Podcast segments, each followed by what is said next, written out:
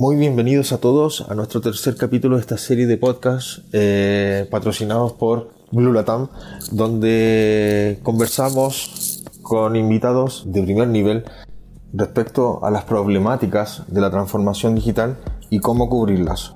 Y en este episodio veremos cómo eh, se han integrado áreas de negocio como marketing en la temporada de digitalización que hoy día se está viviendo eh, y con qué tecnologías asociadas facilitadas por su proveedor interno, obviamente el equipo de TI. Y para hablar de esto, hoy tenemos a dos grandes invitados. Por un lado a Sebastián Videla, ingeniero civil de la Pontificia Universidad Católica, bastante experiencia en temas de marketing, ha trabajado en industrias y en empresas de energía, telecomunicaciones y en la industria de alimentos. Por el otro lado tenemos a Jorge Chartier, CEO de Parque del Recuerdo. Un gustazo muchachos y para iniciar este espacio, ¿por qué no nos cuentan un poco más de ustedes? Que va a ser muy interesante para la audiencia. Y Jorge, partamos contigo. Eh, cuéntanos un poco sobre tu experiencia y, y tu recorrido y hoy día un poco lo que estás haciendo. Hola Esteban, buenos días, buenos días a todos. Buenos días, Sebastián. Gracias por esta invitación. Bueno, mi, experiencia parte, yo creo que de hace harto años ya metido en, el tema de tecnología. Eh, partí en el colegio estudiando programación. Así que yo puedo, más o menos de los 14 años, metiendo las manos en, en, un, computador. ¿Y por qué te digo ahí parte de la experiencia? Porque en el fondo eh, yo creo que eh, la experiencia en sí eh, es un poco el rescatar eh, algo de todo tu recorrido. me ha servido mucho, por ejemplo, cosas que incluso vi en el colegio, cosas que aprendí en, bueno, en las grandes compañías que trabajé, también mucho con, la, con las amistades que uno va haciendo en este recorrido, contigo mismo, Esteban, que nos conocemos hace hartos años también por este mundo de la tecnología, trabajando en, un relacionamiento entre de distintas formas, ¿cierto? Entonces partí en el colegio estudiando programación, después salí del colegio a los 17 años y ahí partí al tiro estudiando ingeniería informática en la Andrés Bello. Y ahí estuve metido estos años, me costó porque obviamente estudiando de noche y, trabajando, entonces partí también, claro, el, sacrificio que fue la experiencia, porque partí en una empresa súper chiquitita de, de desarrollo de software cuando yo estaba recién salido del colegio eh, programando, no sé, en Clipper, creo, más me acuerdo yo. Clipper era como lo más, lo más, lo más top en ese momento. y, bueno, ahí en ese momento ya estábamos pasando a todas las tecnologías un poco más, más visuales y, y, desarrollo orientado a objetos. Entonces, eh, rápidamente empezó una transformación. Eh, ya, ya venía atrasado ya. Así que eso, eso, eso ha seguido pasando todo el rato. Todo el rato tú estás, estás metido en una tecnología y, ya te diste cuenta que, que la. que saltar a la hora. Que la siguiente te, ya te pilló, ya, ¿cachai? Y, la tenéis que empezar a mirar y ya tenéis que empezar a, pensar en cómo transformarte. En cómo transformarte tú, eh, tus tu equipos con los que estáis trabajando, eh, el negocio en sí.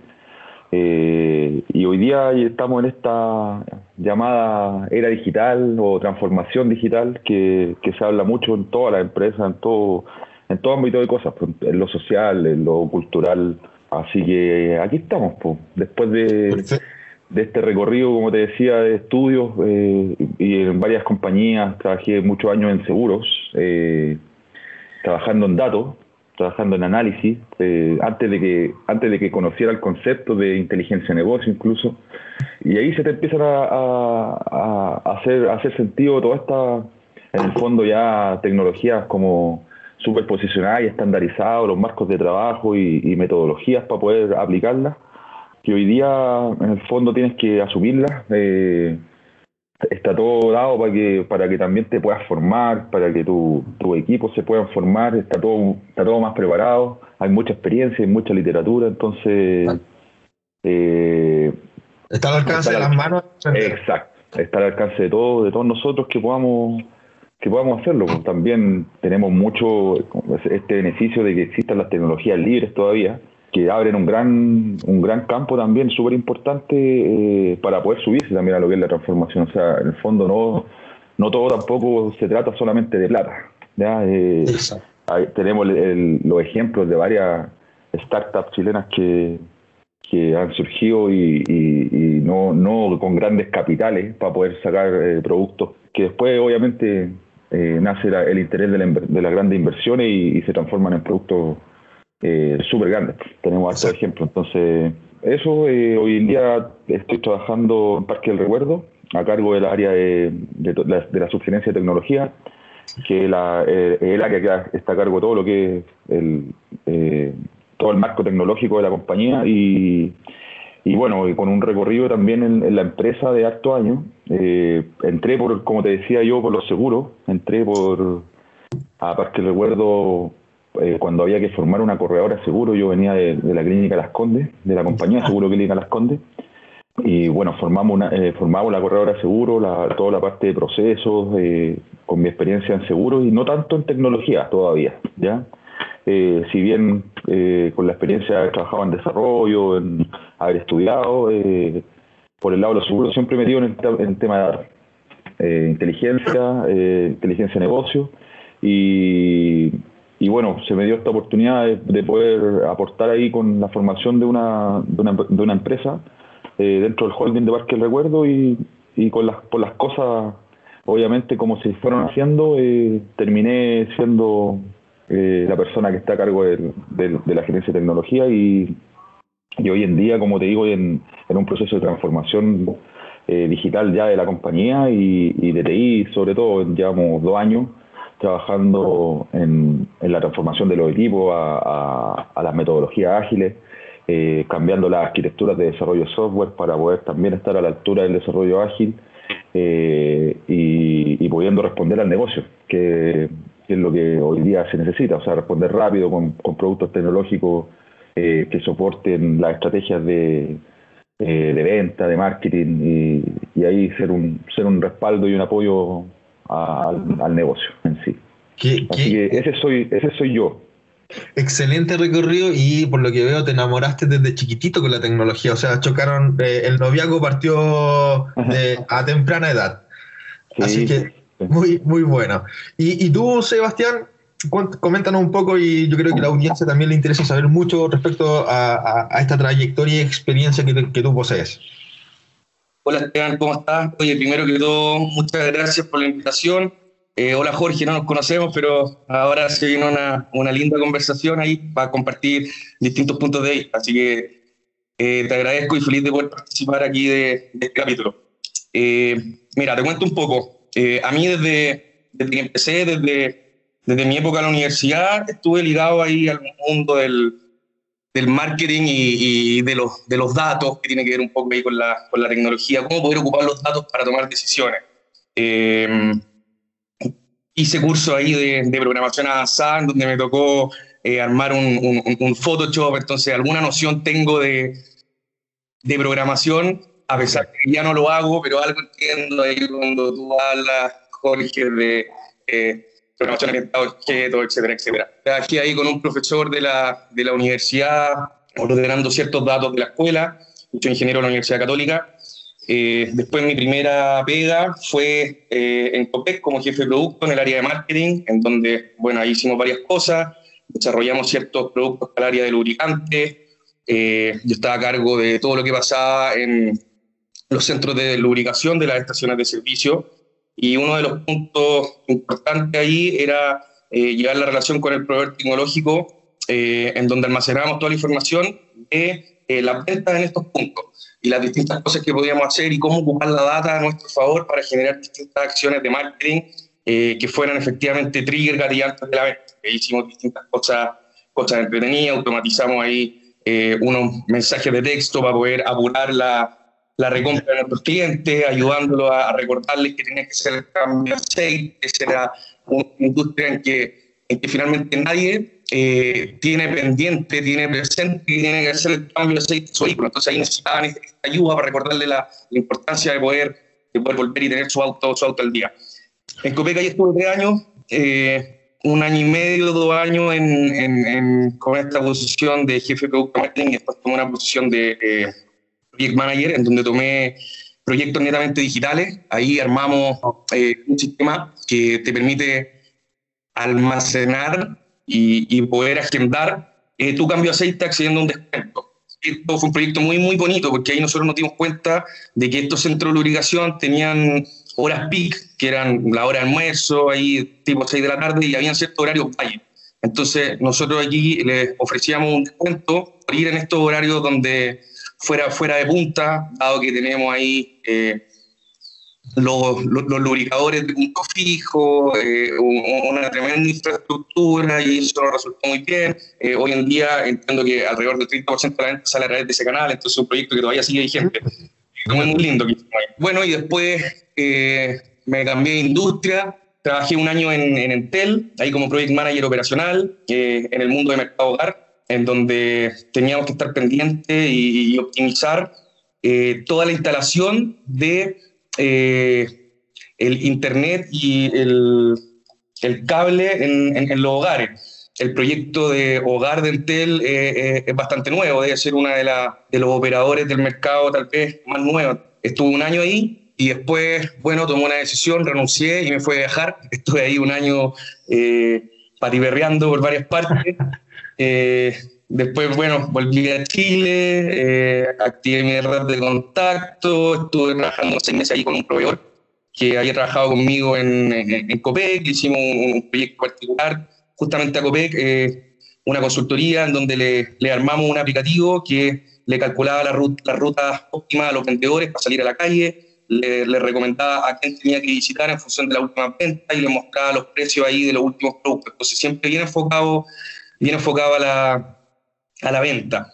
Perfecto. Y después de eso, eh, trabajé tres años en una consultora de marketing de incentivos, donde nosotros armábamos programas de fidelización, incentivos, reconocimiento. Yo estaba a cargo ahí del, del e-commerce de, este programa, entendiendo como un e-commerce una plataforma en donde tú podías canjear tus puntos, muy parecido a cuando entras a, a, ver los puntos que te ofrece el banco, que te ofrece Kilómetro Lampaz, finalmente ellos eran los clientes nuestros, y eh, yo estaba a cargo de rentabilizar esta unidad de negocio, que es un e-commerce un poco, un poco disfrazado, que tiene otra naturaleza del negocio, en donde la, la, demanda, la cantidad de puntos que está dando vuelta eh, es fija, no es como el, el tal vez ahí eh, un e-commerce más tradicional en donde la demanda sale mucho más grande y se puede buscar a los clientes de otra manera. Acá el, objetivo lo que tenemos que hacer es poder rentabilizar acá la cantidad de puntos está dando vuelta y eh, ver cómo hacer que las distintas personas canjearan los productos que eran más rentables para nosotros. Entonces, era un poco ahí el, objetivo y el, y, y el, target de ese negocio. Y eh, después de eso, a principios de este año, trabajé en, trabajé en Marsol, eh, en el área marketing, llegando al, al, al, equipo de marketing y, y, bueno, me tocó salir aquí producto de la, producto de la pandemia, una reestructuración y salí hace un par de, un par de semanas y bueno, ahora estoy en, en, la etapa de transición laboral buscando nuevas, nuevas oportunidades. Buena, qué buena Sebastián. Gusto conocerte acá. Gusto también muy interesante estos matices que hay dentro de tener un director de tecnología y la experiencia por el lado de eh, Sebastián de todo su, su, recorrido en áreas de marketing, integrando marketing, conectando con tecnología, lo cual hace mucho más enriquecedor todo lo que va a ser eh, de aquí en adelante eh, nuestro nuestro podcast. Entonces, ya vienen ahora unas preguntas un poco más fuertes para que empecemos a entrar ya en tierra derecha y donde yo creo que a la audiencia le va a parecer también mucho más interesante eh, desde el punto de vista cómo ustedes, eh, dos grandes profesionales, han podido conectar eh, con tecnología de cara al negocio, de cara a, a la transformación digital y en muchos casos hasta acelerar la transformación digital de las empresas. Y ahí es donde, en líneas generales, eh, creo que todos hemos visto que muchas organizaciones han pasado de caminar a correr debido a la implicancia de que todos conocemos por el tema del coronavirus. Y me imagino que ambos experimentaron algún impacto respecto a los objetivos tanto del negocio como de las diferentes áreas y equipos involucrados. Y bajo esa mirada, ¿qué objetivo y qué ajustes tuvieron que realizar dado esta nueva definición? Jorge, por el lado tuyo, ¿cómo, cómo, cómo, cómo tomaron todo esto en, Parque del Recuerdo y le dieron forma? ¿Cómo, cómo pudieron asumir este, este desafío por el COVID y la aceleración también de la transformación digital? Mira, yo creo que tecnológicamente ya estábamos preparados para lo que es eh, el trabajo remoto. Perfecto. pero culturalmente no. Partiendo por, por los mismos líderes de, de cada área, eh, yo creo que la preocupación de saber si su equipo eh, van a responder eh, en esta forma de no estar juntos presencialmente. Exacto. Entonces, el desafío yo creo que fue, fue un poco por ese lado y culturalmente también hace la tecnología porque yo creo que, que aquí las personas se fueron viendo un poco forzadas a tener que que autogestionarse de cierta forma eh, y poder cumplir el objetivo de estar sentado eh, trabajando. Generar esa cultura. claro, sin que, sin que tengáis que ir a la oficina. Eh, y a nivel tecnológico, como te digo, yo creo que estábamos preparados y muchas empresas también tuvimos que correr un par de días nomás porque, porque fue algo igual, fue rápido, yo me acuerdo. Fue, yo me acuerdo que, de hecho, yo me tomé vacaciones súper, onda la, onda la última semana de febrero, por ahí. Llegué acá, cumpleaños de mi hija, y, y onda, mi hija entraron a clase, tuvieron una semana en clases, y, a la semana siguiente ya en la pega había un, un ambiente así de preocupación por esta cuestión, y fue como que ya, no, no, eh, vámonos para la casa nomás. y ahí vemos qué hacemos, ¿cachai? Perfecto. Y, nos fuimos para casa y obviamente yo, nosotros ahí en tecnología, con el equipo de, soporte, con el equipo de infraestructura, obviamente los equipos súper comprometidos, ya aquí están los planes, esto es lo que hay que hacer, y la tecnología estaba. Mira, el desafío yo creo que estuvo por los call centers. Ya. nosotros tenemos eh, un par de call centers para distintos procesos de negocio. Y ahí, ahí está un poco, yo creo, más el desafío porque el call center es, como proactivo. En el fondo tú, tú, lo estás, estás midiendo la, la, contactabilidad, estás midiendo eh, que el ejecutivo esté conectado, ¿cierto? Eh, es bien es bien exigente eh, en el sentido de, en cuanto al cumplimiento del horario, se programa todo con respecto a los datos que trabajan, entonces eh, ahí estuvo un poco el desafío porque había que cumplir justamente con, una cierta calidad y un estándar para que esto eh, pudiera ejecutarse de buena forma. Entonces, eh, a nivel tecnológico, nosotros, ¿qué es lo que usamos? Virtualización de aplicaciones. Y, lo que tuvimos que hacer fue virtualizar nuestro discador. ¿ya? Nuestro, nuestra herramienta discadora, que es una herramienta eh, on-premise, o sea, la tenemos nosotros alojada en nuestro propio servidor y data center, o sea, no está expuesta hacia Internet eh, para que nos pueda entender algún, algún eh, no sé cómo se dice, aquí no se dice radio escucha. alguna persona, bueno, en el fondo no están expuestas hacia Internet, por lo tanto no, la gente de su casa no podía utilizarlo.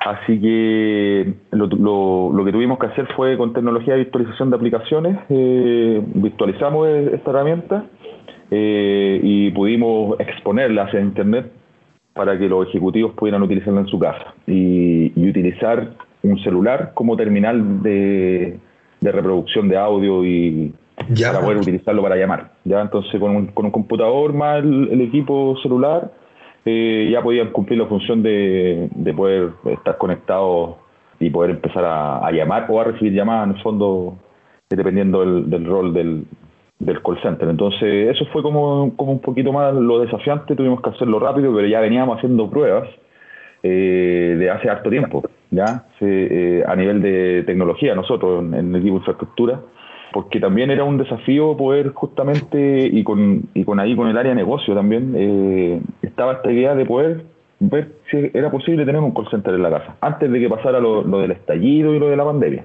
O sea, ya, lo venían ustedes masticando. Lo veníamos, explorando, claro. Y sabíamos que la solución estaba por el lado de, para nosotros, por el lado de virtualizar la aplicación.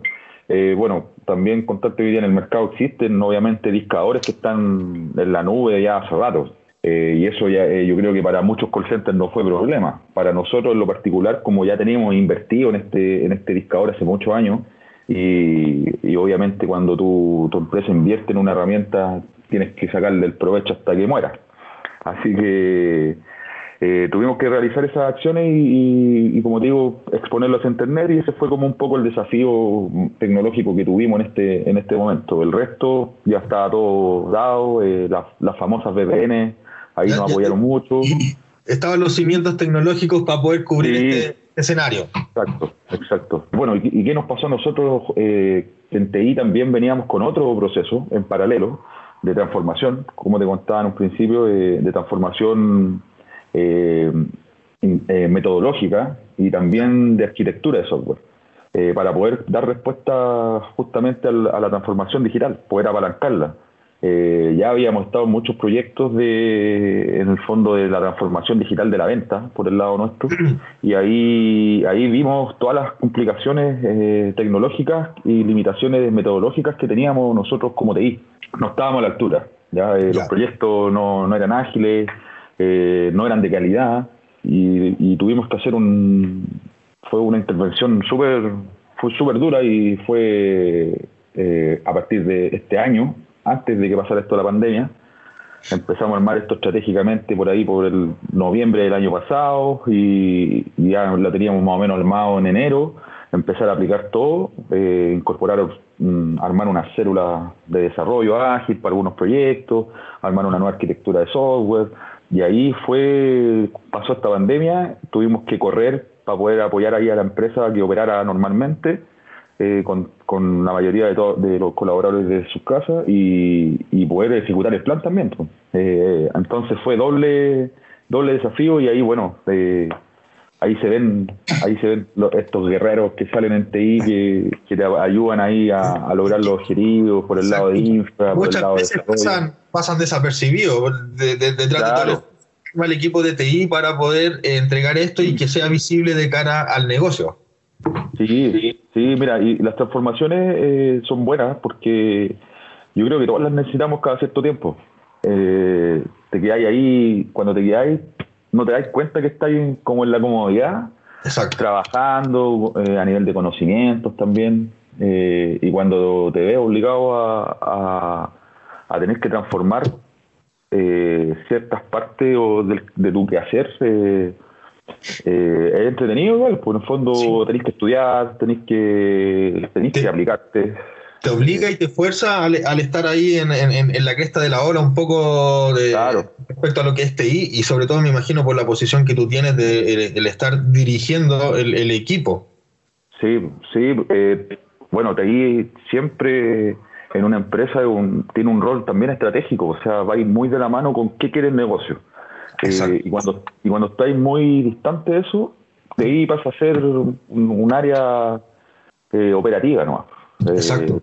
Entonces, eh, claro, la idea es que tenéis que estar ahí acompañando el negocio, saber qué es lo que quiere, para dónde va la empresa, cuál es el plan estratégico, y ahí tú tenés que armar tu hoja de ruta por el lado de ahí para poder ir a apoyar esto y también entregar las recomendaciones de cierta forma eh, de cómo de cómo se mueve hoy en día esto, qué es lo que qué es lo que hay que hacer.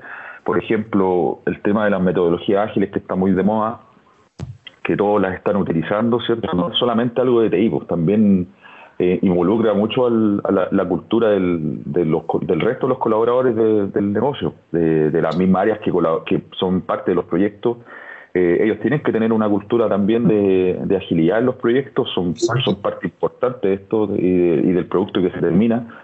Entonces, también eso es parte de la transformación, pues si no es solamente tecnológica, es muy cultural. Exacto, y se tiene que producir esa sinergia. Y en, ese mismo, en esa misma línea, eh, Sebastián, por el lado tuyo, eh, ¿qué percibiste? ¿Dónde viste eh, este impacto? ¿Dónde, ¿Dónde, tú pudiste ver que estos cambios, dónde tuvieron que hacer las acciones o reformularse para poder tomar esto, darle forma y que la, empresa siguiera vendiendo, siguiera estando, se sustentara, estuviera disponible de cara a, no sé, me imagino yo, eh, todo lo que es un canal digital de ventas de cara al cliente. ¿Cómo, cómo, cómo tú en este tiempo, y de hecho desde la crisis social, me imagino yo, empezaste a percibir estos impactos de cara a el, el negocio en sí y cómo, qué acciones o qué medidas empezaron a tomar? Sí, mira, yo coincido ahí con varios de los aspectos que, que mencionaba Jorge. Eh, esto partió ahí también con, como tú bien dices, con, con, la crisis social en octubre del año pasado, pero ya cuando se gatilló la crisis sanitaria ya fue un, un, golpe. Y como creo que es importante acá, como para como para hacer un análisis más profundo, eh, situarse bien en el, en el contexto y entender qué fue lo que pasó. El primer mes ahí, marzo, abril, los primeros dos meses fueron tal vez un poquito más duros, en donde había eh, tal vez una incertidumbre de parte de toda la industria, de parte de todos los actores, ¿ya? en donde no sabíamos cuánto tiempo iba a durar esto tal vez. ¿ya?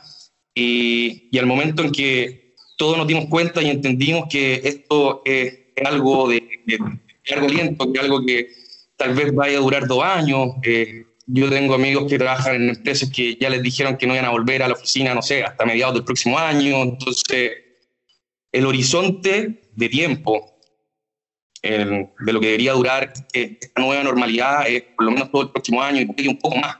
Entonces, cuando ya nos dimos cuenta de que esto era para largo, aquí las empresas tenían dos, dos alternativas, eh, adaptarse o, o, o, morir finalmente. ¿ya? Entonces, eh, poder eh, adaptarse a los nuevos tiempos de una manera rápida, eh, entendiendo ahí el nivel de transformación digital que tiene cada una de, la, de las distintas empresas, pero hay mucha gente que dice que en, en, en tres, cuatro meses avanzamos tecnológicamente el equivalente a cinco años, si no hubiera pasado. Exacto. Exacto. Entonces, entonces, finalmente, esto fue como un catalizador de un, de un avance tecnológico al cual todos nos tuvimos que subir a este carro y, y ver cómo hacer las cosas distintas en esta nueva normalidad. Acá una de las cosas también que mencionaba Jorge, y yo estoy de acuerdo, que lo primero tal vez en este primer, en este primer punto fue entender cómo poder seguir haciendo las cosas, pero con esta realidad distinta. Cosas más, más cotidianas, como las reuniones, como qué pasa con esa conversación de pasillo, muchas veces se solucionan ciertas cosas de una manera más rápida. ¿Cómo suplir eso con el teletrabajo? Entonces ahí fue como un periodo de adaptación en donde todos tuvimos que eh, darnos cuenta y, y, y, ver cómo poder hacer este tipo de cosas y, y, salen cosas muy positivas, no sé. Eh, he hablado también ahí con, con, con, colegas de otras empresas en donde cada tres meses había una reunión de ventas que se hacía en Santiago y, y viajaba gente de, de, Arica a Punta Arena. Y hoy en día esas, esas reuniones se están haciendo de manera virtual y la cantidad de plata que se están ahorrando en viaje es brutal. Y, el costo que hay, exacto. El resultado es el mismo. Entonces, te das cuenta que hacer las mismas cosas ahorrando costos impulsado tal vez por, esta, eh, por la crisis sanitaria, por el virus, etcétera, etcétera. Eh, pero, pero van saliendo cosas buenas. ¿ah? Eh, y, y, bueno, por otro lado también cosas como más propias del negocio, en, en, en mi caso particular ahí, de, dentro de Marsol, fue ver cómo poder llevar las cosas físicas a lo digital. y dentro de, ahí de nuestro proceso comercial, eh, esta es una venta más consultiva en donde se venden equipos, equipos gastronómicos y, y, los distintos clientes tienen que ver funcionando eh, estas esta máquinas. Es como comprarse un auto, nadie se compra un auto si no lo prueba. ¿ya? Entonces, ¿cómo poder probar un auto? ¿Cómo poder ver funcionando estos equipos si estamos en cuarentena por dos meses? Entonces, ¿cómo poder llevar al máximo esta experiencia a lo digital? Y eso fue un poco el desafío. ¿ya? Y ahí nosotros empezamos a hacer eh, las demostraciones online, con webinars, donde participaban ahí nuestros nuestro chefs, explicaban lo que es el equipo y, y efectivamente eh, el consumidor se tuvo que acostumbrar a que esta es la nueva realidad. Y, y, y, el desafío, el desafío como, como área de marketing, como la, el desafío que querían tener las distintas empresas, es poder tratar de plasmar todos los sentidos que, que tú tienes en una experiencia física a lo digital. O sea, yo he visto ahí eh, por ejemplo, en la, en la industria automotriz, que, que, te llevan el auto a la casa, te dice, ¿quieres un test drive? Bueno, no tienes que salir de tu casa, te llevas el auto a la casa, le das una vuelta a la manzana y lo pruebas. Entonces, facilitarle las cosas a, a, a, los consumidores en esta nueva realidad. Entonces, potenciar el uso de lo digital, eh, siempre apalancando la unicanalidad, eh, eh, creo que eso es clave y, y, y, nuevamente tratar de llevar todos los sentidos eh, que te permiten o, que te dan una experiencia física a lo digital dentro de lo que es. Yo creo que ese es el desafío. Y Sebastián, mira, en ese mismo desafío que tú planteas, ahora también eh, hay una pregunta clave. Yo sé que todo lo que eh, eh finalmente todo un negocio, todo, todo cualquier emprendimiento gira alrededor del cliente y el consumo y finalmente es eh, el círculo virtuoso de la compañía parte por ese lado de, de, de, que los clientes puedan tener estos tipos, ya sea productos o servicios. Y es ahí donde yo tengo como una, no sé si una pregunta clave, pero creo que se viene eh, eh, tocando desde hace mucho tiempo el cambio del chopper o el cambio del consumidor. Dado toda la crisis, hoy día ya un poco lo que se vivió con la crisis social y hoy día lo que estamos, no sé si saliendo ya del tema del coronavirus, ¿cómo ves tú, cambió o no cambió el chopper, el consumidor, su comportamiento en la pandemia? ¿Cómo percibes tú a este consumidor o a este chopper dentro de la pandemia y posterior, ¿cómo crees que también puede hacer este comportamiento? Sí, mira, en ese sentido yo creo que eh, de todas maneras que cambió ahí el, el, el, el, que diga que no, que no cambió, yo creo que está, está tapando el sol ahí con un dedo. Eh, a ver, hay una, hay una, hay unos estudios que dicen que el, el, el, ser humano se demora entre 20 y 66 días para poder eh, acostumbrarse a nuevos hábitos, ¿ya? Y ya llevamos mucho más de ese tiempo en esta nueva realidad. Por lo tanto, de todas maneras las conductas, las conductas cambiaron, este stopper, independientemente de la industria que sea, ¿ya? Y, y, no solo eso, sino que este stopper ya se acostumbró a esta nueva, nueva realidad. Entonces, tal vez lo que habría que mirar y el análisis que hay que hacer hacia adelante es eh, cuáles de estas conductas se van a mantener pasada la pandemia. Y, ver ahí dónde van a estar las oportunidades. Porque los distintos consumidores ya se acostumbraron a nuevos hábitos. Y algunos de estos hábitos, eh, pasada la pandemia, se van a mantener. Entonces, ¿cuáles son esos hábitos que se van a mantener? ¿Y qué es lo que están haciendo las empresas para poder potenciar ese tipo de cosas? Yo creo que ahí hay una, una tremenda oportunidad. Entender si el cambio es temporal o es estructural. ¿ya? Y, bueno, y ahí se van a generar las distintas oportunidades. ¿Cuáles son las, las distintas tendencias que tienen crecimiento?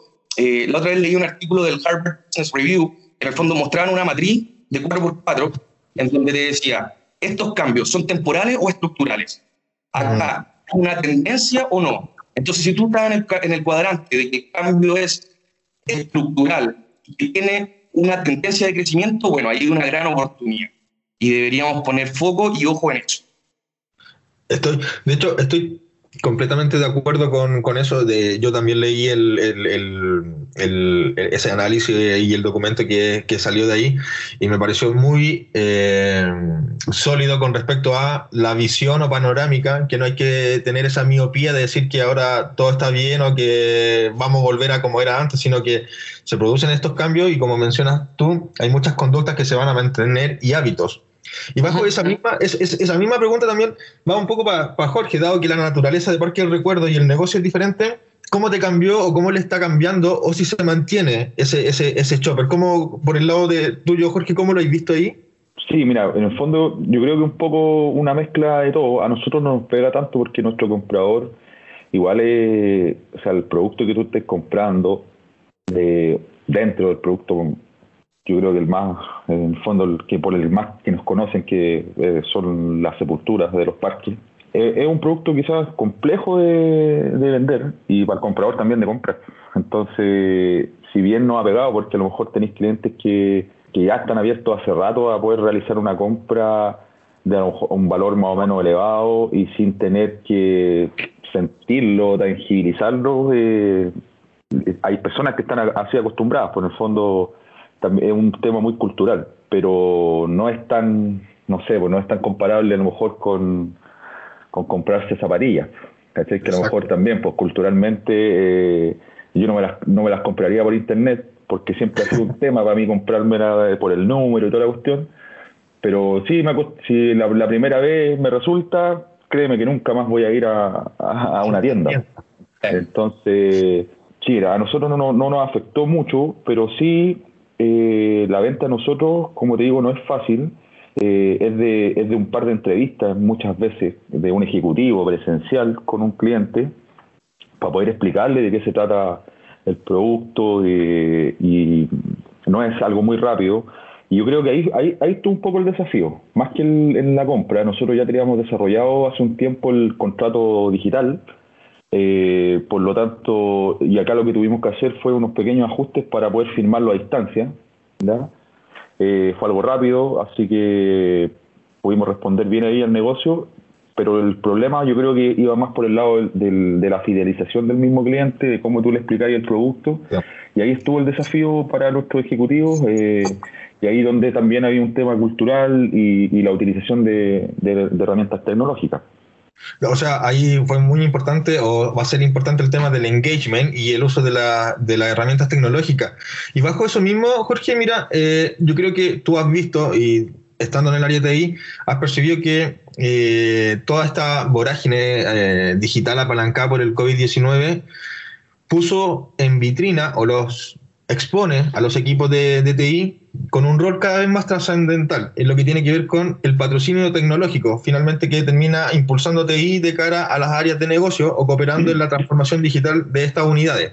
Entonces, particularmente por el lado de marketing, eh, y bajo ese contexto, Jorge, ¿cómo han cooperado y apoyado con tu team eh, al equipo de marketing en adoptar estas tecnologías y estas soluciones? Entendiendo también que hoy día se vive una gula, es decir, que llegan, te ofrecen hoy día de todo, hay de todo, cómo poder determinar también, filtrar o, segmentar o segregar el uso de estas tecnologías. ¿Cómo, ¿Cómo lo pudiste abordar y lo conectaron con el equipo de marketing?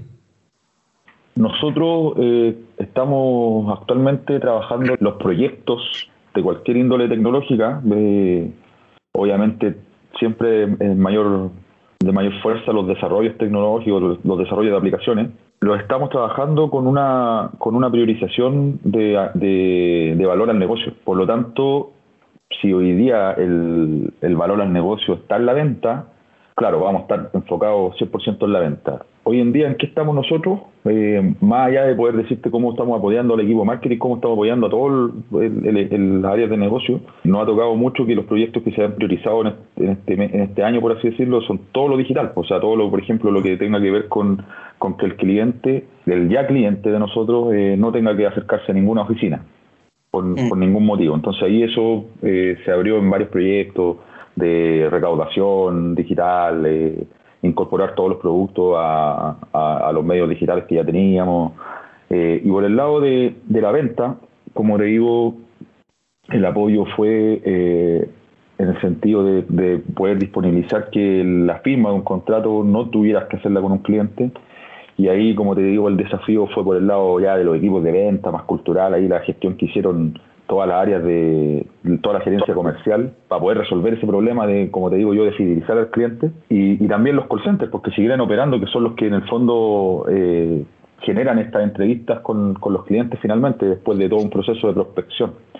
Y, todo esto llevado de la, de la mano también con, nuestra, con nuestras áreas de, marketing, que, que, son las que en el fondo supervisan todo lo que, lo que, lo que pasa por, por el sitio.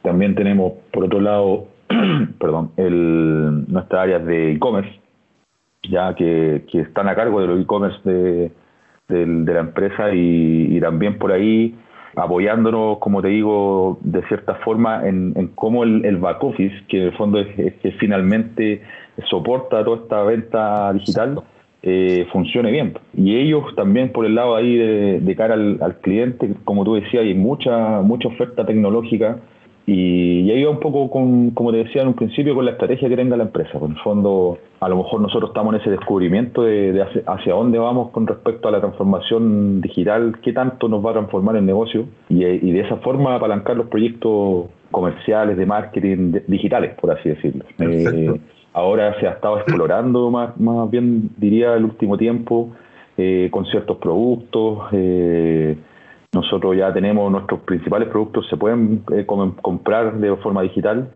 También, como te decía, estamos explorando con ciertos productos, por ejemplo, algo que, se, que fue como muy de, muy de la pandemia, eh, como se, cerraron los parques para las visitas, eh, más que para, para poder vender, ¿cierto? Para un cliente. Nosotros también ya damos un servicio, por así decirlo, de postventa, que es muy importante. En el fondo es que son, son, son los parques. Entonces, la gente ya no podía ir. Entonces ahí eh, apareció un pequeño proyecto que fue como bien, bien entretenido para la área de e-commerce en el fondo, que, era poder enviar flores. Comprar una flor y, que, te la, te la, dejaran ahí en, la ubicación que corresponde. Entonces, entonces eso fue, claro, son proyectos que se han ido explorando. Eh, a lo mejor, como te digo yo, no, no con una visión quizás muy estratégicas del negocio, son cosas que van saliendo y, y, ahora, claro, ahora como, como decían y comentaban delante con Sebastián, hay que ver cuáles cuáles de todo eso, de, todos estos procesos de transformación son los que son estructurales y se van a quedar y, cómo nos vamos, cómo nosotros nos vamos a adaptar a eso. Entonces, yo creo que estamos más bien en una etapa de todavía un poco de, de, no sé si tanta incertidumbre, pero de exploración y de, de poder fijar bien los objetivos eh, de, estrategia digital, por así decirlo. Qué bueno, o sea, ahí están eh, eh, viendo, me imagino yo, eh, dado el día a día también y experimentando y analizando lo que sucede con el, con el cliente y adentro de la organización, van viendo obviamente dónde se producen, no sé, los cuellos de botella, las problemáticas diarias o de, cara al cliente, cómo, cómo alimentar, alimentarlo o apalancarlo mucho más con eh, conexión digital de, cara a, lo que se pueda orquestar. Y, y, de, hecho, con respecto a eso mismo que tú tocabas, Jorge, para Sebastián, hay, yo creo que hay un reto también súper grande que tiene que ver con el uso de estas soluciones digitales. Y eh, no sé, Sebastián, me imagino que o más que, más que me imagino, ¿cómo ves tú el, el, impulso de, de, las soluciones digitales? impulsando mucho lo que es quizá el canal de venta digital, trabajando las redes sociales, el moviendo el tráfico web o moviendo tráfico a la web, perdón, o algún chatbot, darle forma al tema de Customer Experience por omnicanalidad. ¿Cómo, cómo crees tú que debería dirigirse la transformación digital dependiendo de las soluciones y también de la naturaleza del negocio? Eh, para complementar un poco y para conectarlo con tu pregunta, algo ahí que mencionaba Jorge también, con respecto a, al rol tal vez que juega TI, eh, visto tal vez desde el lado más, más marketing, creo que está también ahí, eh, como bien decía, impulsar el desarrollo de ciertas herramientas, etcétera, etcétera, pero también es muy importante el, el poder tener la data disponible para generar la toma de decisión y ver cuáles son las las acciones que hay que tomar. Y ahí tú decías, nosotros priorizamos según eh, eh, cuál es la más importante. Probablemente ahí eh, algo que se usa mucho y es muy útil es una matriz de factibilidad para ver cuál nos va a generar mayor retorno en el, en, el, en el corto plazo. Hay un dicho ahí que dice que hoy en día la data es el petróleo del, del siglo XXI. ¿ah? Entonces es, clave ahí tener la, la información disponible para, para, generar la toma de decisión y algo que tal vez las empresas no lo tienen tan claro porque eh, tal vez se busca eh, partir por, por, ciertos desarrollos que generen venta rápido y esto es algo más de, mediano plazo, pero es muy importante eh, invertir en, tener ciertas herramientas que te permitan tener la data disponible para poder ir armando esta hoja de ruta que, que, dado los tiempos que estamos viviendo, va cambiando muy rápido. Entonces, ese, ese es el primer punto que, que, quería hacer. Creo que es importante ahí tenerlo en consideración y arriba de la mesa. Y con respecto a las distintas herramientas que decías tú, eh, por un lado, creo que un punto importante es que siempre va a haber resistencia al cambio. Eh, la gente está acostumbrada a estar en su zona de confort y a menos que se vean obligadas a tener que salir, les acomoda mantenerse eh, en, en, el status quo de alguna manera. Eh, esto se puede ver eh, de, manera, de, de, manera muy común cuando uno intenta generar algún cambio, alguna implementación, por ejemplo, una plataforma como CRM, donde la gente las cosas de cierta manera y, y, esto tiene un, impacto muy, importante, a la gente le puede entender por qué hay que hacer este, e, este tipo de cambio. Entonces, la gestión del cambio, por algo también existe una metodología para poder empujar a la organización a que entienda por qué hay que cambiar en, en esta dirección. Siempre va a haber una, una resistencia y, ahí es importante que los, líderes de las distintas áreas, desde el gerente general hacia abajo, estén alineados y le transmitan a toda la organización por qué estamos cambiando en esta dirección. La gente cuando sabe por qué está haciendo las cosas, es mucho más fácil que se suba al barco. ¿ya? Eso, eso, eso por, por, un, por un lado. Y, y, con respecto a las distintas herramientas o cuáles son los canales, cuál es la manera, que entiendo que es un poco eh, tu pregunta ahí, eh, eh, si potenciamos el canal digital, si lo hacemos con proveedores, si lo hacemos in-house, que una de, los de las problemas a las cuales las distintas empresas se ven, se ven desafiadas, yo creo que esto para mí es, es un problema de optimización. Ya. ¿Ya? Donde, en donde va a depender de lo que tiene la empresa, del, estado, del avance de la transformación digital, qué es lo que conviene. Me conviene hacerlo con un proveedor, me conviene hacerlo in-house. Cuando yo hago ciertas cosas con un proveedor, eh, tengo un equipo atrás. Yo descanso en que eh, hay un equipo multidisciplinario y tal vez hacerlo in-house puede ser un poco más caro. Tal vez no estoy todavía en el momento para tener un equipo tan grande porque no, no dan los costos nomás. Entonces, eh, yo creo que va a depender del contexto de la empresa, del, de su nivel de, de, presupuesto y del Estado en, en, está su avance de la, de la transformación digital para ver cuál esta alternativa es la que más conviene. Y Sebastián, mira, ahí mismo tocando ese punto, entonces, eh, con respecto a, los elementos y el uso de, de, las tecnologías asociadas para la adopción y, y la aceleración eh, digital de las compañías, ¿cómo ves tú también en esa panorámica la, mirada que debería tener el cliente, que debería tener una empresa, los consumidores respecto a la digitalización, es decir, eh, verlo como una amenaza, como, una, como eh, elementos de apoyo, un aliado, eh, ¿cómo, ¿cómo, vas viendo de una manera mucho más global la digitalización de cara a tomarla internamente en, en, las compañías o de cara a los clientes? ¿Crees que se va a producir en el, el corto plazo un, un desafío de cara a que va a haber poca adopción? Eh, las empresas la van, a, la van a ir absorbiendo de una manera como eh, un, pilar de apoyo. En ese punto de vista, ¿cómo, cómo lo ves tú? Yo creo que la, digitalización, eh, y fue un poco tal, tal vez lo que hablamos en la, en la primera pregunta, es algo que a través de la crisis se generó una, una catalización en donde nos vimos obligados todos, tanto usuarios como empresas, a poder sacarle el máximo provecho cómo usamos esta herramienta para poder aprovechar eh, las bondades que nos da la tecnología para poder sacarle la máxima rentabilidad al negocio.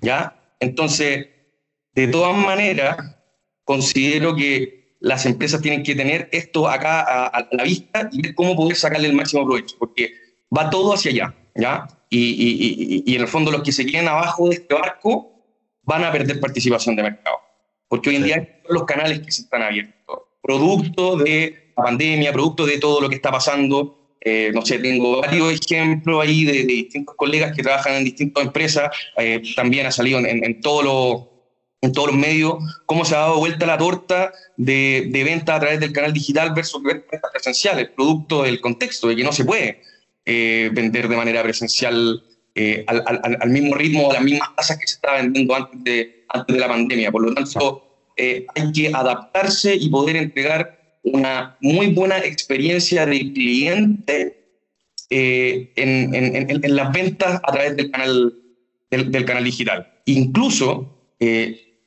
las empresas tal vez más grandes en un principio estuvieron complicadas, con Falabella, un Ripley, tuvieron problemas muy grandes para poder suplir toda esta demanda que aumentó mucho a través del canal digital. La última Sí, la última milla. Y ahí uno, uno de, los, de los actores que tal vez funcionó mejor, y yo tengo una teoría de por qué es Mercado Libre, porque ellos partieron en un entorno digital. Partieron en un entorno digital. Y, y, y, ellos fueron los que funcionaron mejor y, finalmente los que pudieron entregar un mejor servicio cuando pasó esto. Porque ellos nacieron en este entorno.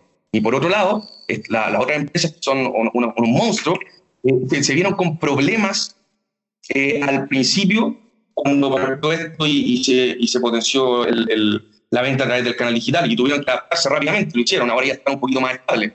Pero al principio ahí eh, sucedió lo contrario. En ese mismo tenor, eh, Sebastián, todas estas adaptaciones, tú mismo mencionabas el, el, el, hecho de que Mercado Libre, al haber nacido ya en lo que es eh, de, una, de una forma más digitalizada, automatizada y tecnológica, ¿Cómo ves tú también eh, de cara a la experiencia de los clientes o de cara al, al, al negocio y, a los segmentos, qué soluciones crees tú que uh, van a ser indispensables de aquí a los próximos 10, 15 o 20 años que las empresas deban contar con estas soluciones? ¿Qué crees tú por el lado de marketing que tú dices, mira, yo creo que de aquí en adelante va a ser importante, no sé, la encuesta de satisfacción, eh, un chatbot, eh, eh, el mejorar siempre la, la, experiencia de los canales digitales, eh, más análisis de, de, datos.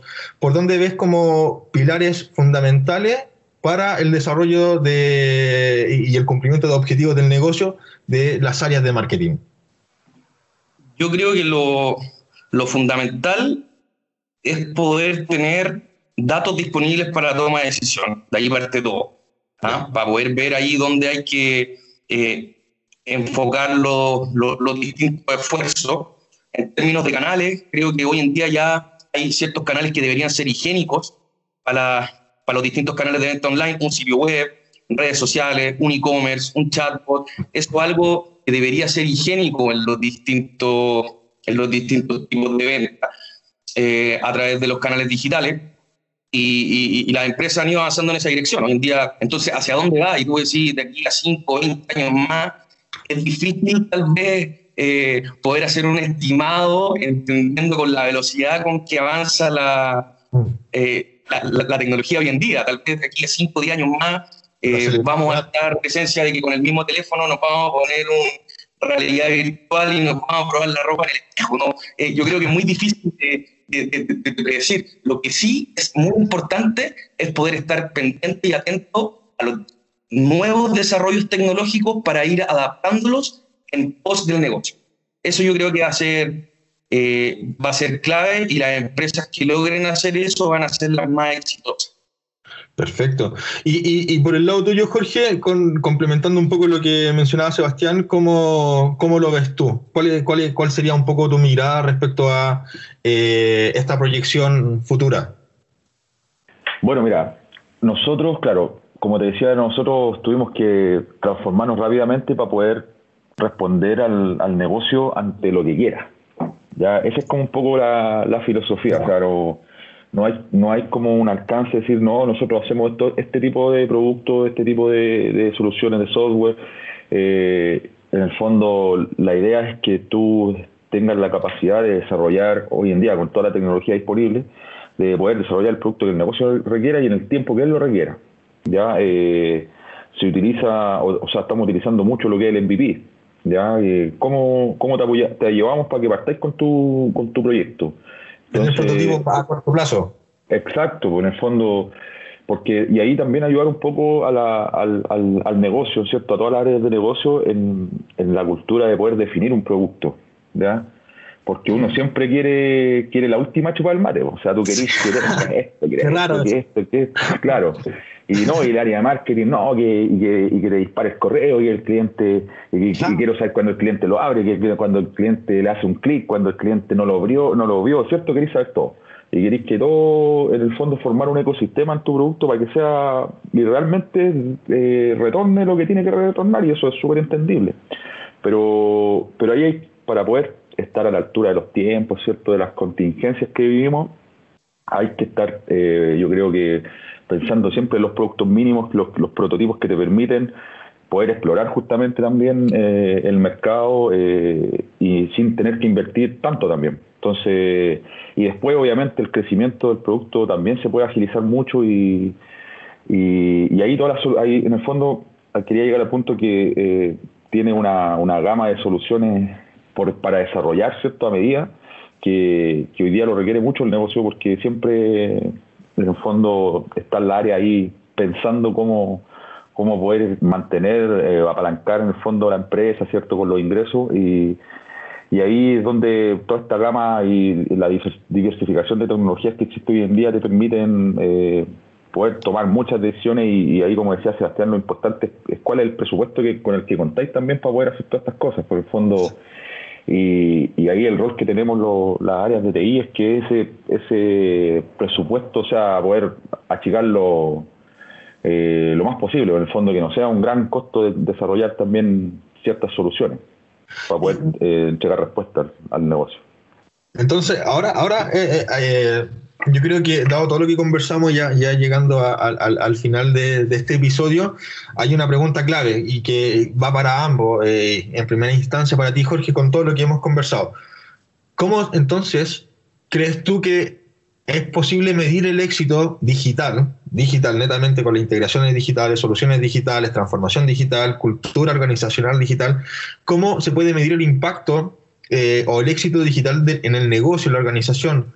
¿Cómo se pueden medir esto, estos resultados, ya sean internos o externos? ¿Cómo, cuál, ¿Cuál sería tu mirada para sentarte y decir, y decir, mira, Obviamente, como lo mencionaba anteriormente, no es gastar por gastar plata, sino llegar un momento poder pararse, mirar y decir, mira, todos estos resultados cumplieron con el objetivo y para mí esto es exitoso. ¿Cómo medir eso? Eh, difícil, difícil pregunta, porque esto tiene mucho también de, apostar pues, y de riesgo. Eh, bueno, ahí Sebastián debe saber más que yo, en el fondo no, no siempre ha sido un estudio de mercado, no, no todo tiene como, te da la seguridad de poder lanzarte. Todo es académico.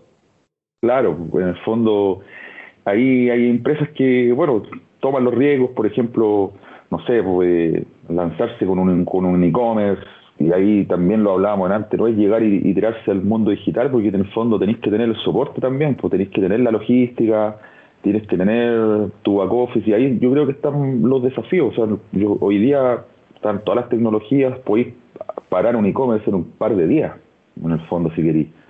El problema no está ahí.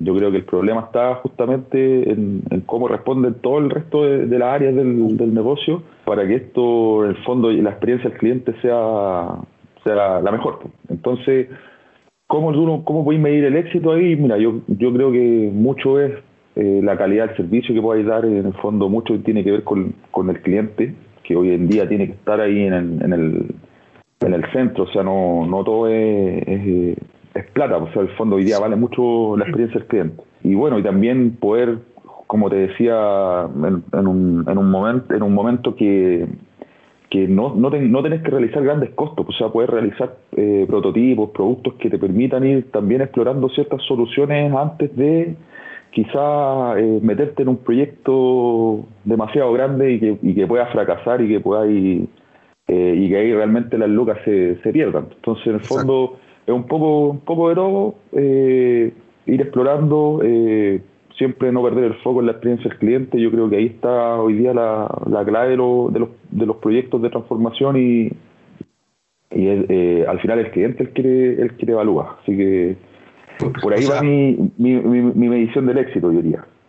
Perfecto, o sea, orientado eh, una forma de, observar y, y mirar el, el, resultado final es orientado a la experiencia del cliente y finalmente, me imagino yo, si todo eso se orquesta bien, eh, va de la mano eh, o es consecuente con respecto a los ingresos que deberían haber dado un buen trabajo orientado hacia la experiencia del cliente. Y tú, Sebastián, ¿cómo, de, tu perspectiva, cómo, cómo ves eh, el poder medir este éxito digital en una organización o en el negocio? Ahí yo creo que va a depender de los de, de, objetivos, ¿ya?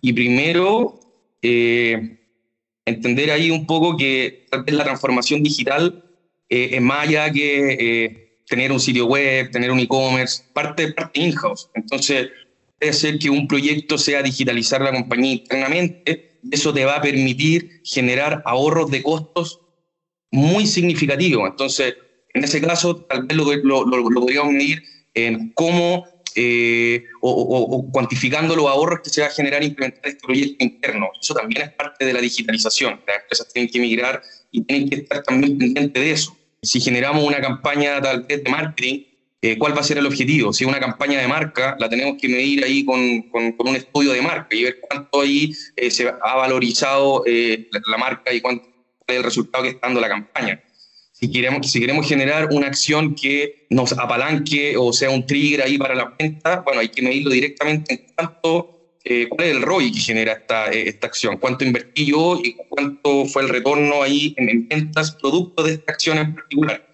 Entonces, nuevamente creo que es un problema de optimización en donde hay que ir viendo las distintas necesidades de la empresa. Por este lado quiero eh, enfocarme en generar una reducción de costos, entonces voy a implementar un proyecto de eh, transformación digital, aunque suene cliché, o, o, un proyecto en donde me, va a permitir generar eh, tantos ahorros y medirlo ahí, tener un KPI claro, yo creo que es clave, independiente si es algo interno que me va a generar una eficiencia de costo o, o que es una, una, acción que eh, me va a ayudar a, a aumentar la venta o generar una acción de marca. Lo, importante es tener claro ahí la meta, esto lo voy a medir de esta manera y este es mi objetivo y este va a ser mi KPI. Eso, eso creo yo que eh, es clave, independiente, de, independiente del proyecto que sea. ¿ah? Perfecto. Bueno, eh, excelentes puntos de vista de cada uno eh, con respecto a el termómetro para medir subjetivamente este éxito digital que un poco eh, eh, cuestiona esta, esta, pregunta. Y Sebastián, ya para ir cerrando con, con, con, el último, con la última pregunta que, que, tenemos elaborada, es ¿qué crees tú, o no qué crees? ¿Qué deberíamos estar viendo para el último trimestre del 2020 y 2021? Eh, ¿Cuál sería tu visión con respecto a una mirada en Chile y la región en general? Yo creo que las empresas y las personas ya se dieron cuenta que esta es una nueva realidad, ya nos acostumbramos, hay un cambio de hábito, las empresas ya se vieron obligadas a generar ciertos cambios, por lo tanto el mercado también en las distintas industrias está viendo una pequeña reactivación. Yo creo que esta crisis ya, ya estamos en la parte, en la, en la parte de la U ya, ya, como subiendo. ¿ah? Todas las crisis tienen como una caída, una parte plana y rebote. Subir. Derecho, estamos empezando a abrir una reactivación producto de que ya nos dimos cuenta que está una nueva realidad, tanto las empresas como los consumidores, y que hay que trabajar en, en la dirección de, de, de, lo, que nos da el contexto. Entonces, eh, lo que yo creo es que este último trimestre y, para el resto del próximo año eh, vamos a ver una, una, leve una, leve reactivación de los, distintos mercados, de las distintas industrias, apalancado de la nueva manera de eh, hacer las cosas. Perfecto, o sea, una visión bastante amplia y, bien generalizada, lo cual creo que eh, eh, se complementa muy bien con lo que también veníamos viendo y, un poco lo que se está dando hoy día. Y desde tu punto de vista, Jorge, ¿qué es lo que estaríamos esperando para este último trimestre, último Q del año fiscal 2020 y para el 2021? ¿Qué es lo que están viendo ustedes como, como organización Parque del Recuerdo eh, en, este, en, este, en esta proyección? Mira, como te decíamos, nosotros estábamos en una etapa, yo diría, de, de descubrimiento de, nuestra hoja de ruta digital. ¿ya? Eh, a nivel de tecnología estamos full nosotros con, proyectos también que tienen que ver con mucho con la transformación digital, pero eh, directamente con las áreas de back office de, del negocio, porque como te decía, ahí es donde está la pega. Eh, vender de manera digital no, no hoy día no es un, no es un, un impedimento muy grande, tecnológicamente hablando, eh, pero sí el desafío está en que la, el resto del área funcione. Exacto. Entonces ahí ya tenemos, tenemos una hoja de ruta bien, bien larga, diría yo, con una serie de proyectos que de a poco van a ir agregando valor, como te digo yo, finalmente a lo que es la experiencia del cliente. Y, y ese es más o menos nuestro, nuestra planificación, eh, este Q que viene también full proyectos, como te digo, digitales, temas de recaudación, de, tratar que el cliente no tenga que, moverse de su casa. Eh, y ya estamos, nosotros estamos con la convicción, por lo menos en, en TI, diría yo, de que, de que la gente ya finalmente va a cambiar un poco su, su cultura, va a poder va a confiar un poco más en, en todo este ecosistema digital que existe hoy en día, en, en comprar por internet, en en, hacer trámites por internet y, eso le va a ir pegando de a poco a, a, todos, los, a todos los rubros eh, y a nosotros también. Entonces, en el fondo, por darte un ejemplo, hoy en día hacer un trámite para poder eh, eh, hacer un funeral, hoy día siempre tiene, todo tiene que ser presencial, o sea, necesitamos validar la identidad de, de las personas, necesitamos firmar documentos, y yo creo que toda la industria es igual. Eh, nosotros somos líderes en, la industria, ¿cierto? Y, siempre estamos innovando eh, en, la, forma de hacer las cosas y, hoy en día un foco importante para nosotros es que eso ya no se tenga que hacer presencial, ¿cierto? Y que podamos tener todos los resguardos necesarios para que el, para que el cliente se pueda quedar tranquilo en hacer todos los trámites que necesite y poder entregar un servicio de primer nivel eh, sin tener que haber visto a nuestro cliente hasta el momento que tenga que ir nomás, cuando, cuando es el día de, pero no antes, antes no molestarlo, o sea, molestarlo lo menos posible, poder agilizar, como te decía yo, la experiencia, todos los procesos que, al final generen una buena experiencia para nuestros clientes.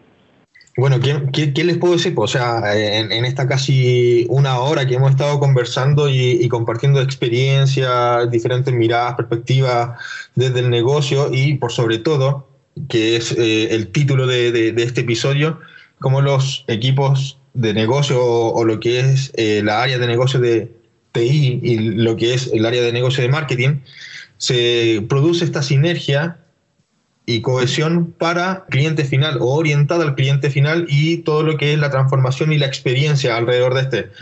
Ha sido un gusto, ha sido muy grato eh, compartir con ustedes. Están obviamente invitados para próximos episodios. Los vamos a, estar constantemente con el equipo eh, invitando en, en, futuras iniciativas de, de nuestro podcast solamente agradecerles por su tiempo, Jorge, agradecer eh, por tu tiempo, Sebastián, que se, se, hayan hecho este espacio para poder compartir con nosotros, conmigo en particular, y obviamente para estos oyentes y la audiencia que, que, tenemos, y que no es menor, por si acaso, tenemos una audiencia de 200 a 300 personas por podcast, y la idea es ir creciendo con actores eh, muy importantes dentro de la industria como eh, ha sido el día de hoy con contigo Jorge y contigo Sebastián. Así es que por ese lado muy agradecido y, espero que, les haya gustado esta participación. Muchas gracias Esteban por la invitación, Jorge, ha sido un gusto la, la conversa que tuvimos, así que nada, pues nada más que agradecerte y, y feliz de haber participado en este capítulo. Gracias. Y gracias Esteban me entretenía la conversa. Eh, eh, un gusto también, Sebastián. Y bueno, aquí estamos cuando quieras, eh, disponible a conversar del tema que, que, te apetezca. Exacto, así es que nada, pues muchas gracias y con esto estamos dando por cerrado ya este episodio. Gracias. No se olviden seguirnos, no se olviden comentarnos, no se olviden darnos like eh, desde ya los dejo nuevamente y cordialmente invitados y nos vemos en la próxima sesión. Un gusto, que estén muy bien.